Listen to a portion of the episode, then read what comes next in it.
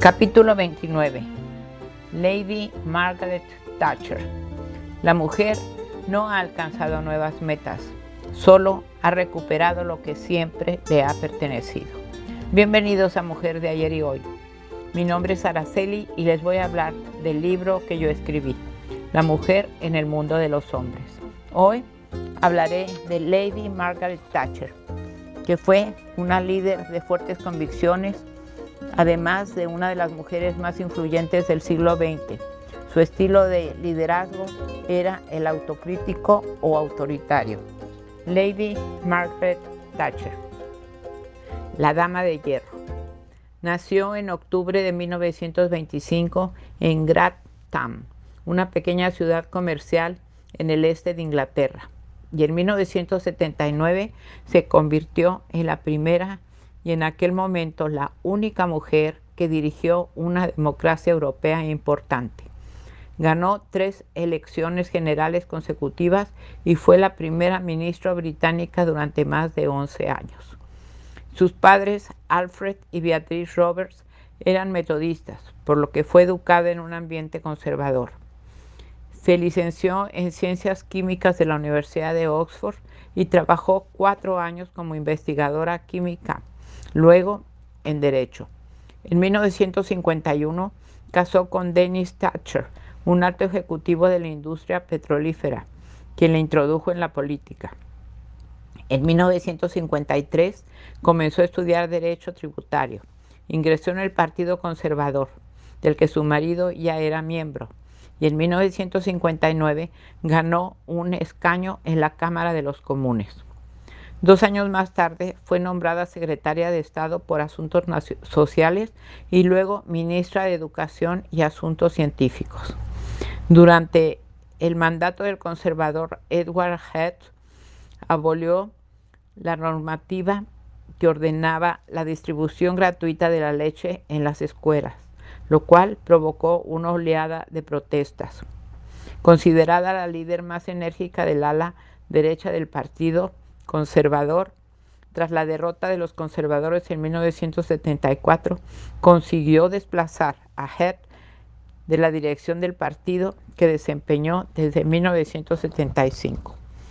Cuatro años más tarde, condujo a los conservadores a la victoria electoral con la promesa de sofocar la crisis de la economía británica y de reducir el intervencionismo gubernamental. Elaboró un programa riguroso para yugular la crisis de la economía británica mediante la reducción de la intervención estatal. Sus postulados principales fueron el liberalismo y el monetarismo estrictos. También tendió a recortar los servicios sociales.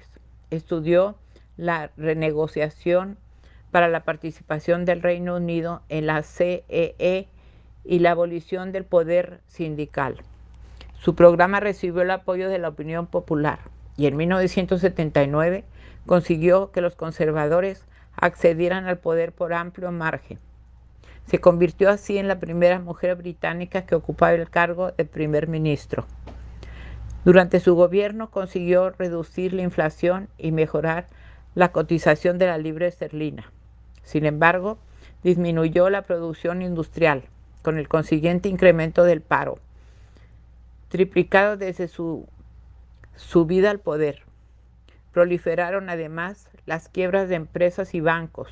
Todo ello se debió a la austeridad que acompañó a su administración, dado que el objetivo de reducir la inflación era prioritario. En 1982, Thatcher intervino enérgicamente en el conflicto de las Malvinas, su actitud fue bien vista por la opinión pública británica y ese mismo año volvió a obtener la victoria electoral, esta vez con la mayoría más holgada y lograda por un candidato desde 1935. En 1984 se enfrentó a graves conflictos sociales, en especial la huelga de los mineros, que reprimió con dureza. En octubre de ese mismo año, durante un congreso de su partido que se celebraba en el Hotel Brighton, estalló una bomba colocada por un grupo de republicanos extremistas irlandeses. Thatcher apoyaba la redención de Ulster por el Reino Unido, atentado del que salió ilesa. Como jefa del gobierno continuó su política neoliberal, la privatización de empresas estatales, de la educación y los medios de ayuda social, la lucha contra el desempleo y la limitación de las huelgas. Respecto al conflicto de Ulster, propició la apertura de conversaciones con la República de Irlanda y reforzó la legislación antiterrorista. En 1987 ganó de nuevo las elecciones, pero en esta ocasión por un margen mucho más reducido. Su negativa a la unión social y política del Reino Unido como Europa y la imposición del impuesto represivo, la poll tax provocó una polémica generalizada que le enfrentó a su propio partido.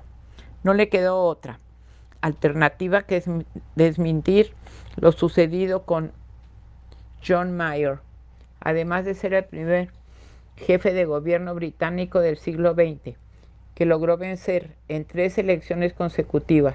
Fue la primera mujer europea que desempeñó el cargo de primer ministro. En el año de 1993 publicó sus memorias que obtuvieron un importante éxito de ventas. Su firmeza para dirigir los asuntos de Estado, su estricto dominio sobre los ministros de su gabinete y su fuerte política monetaria le valieron el nombre y sobrenombre de la Dama de Hierro.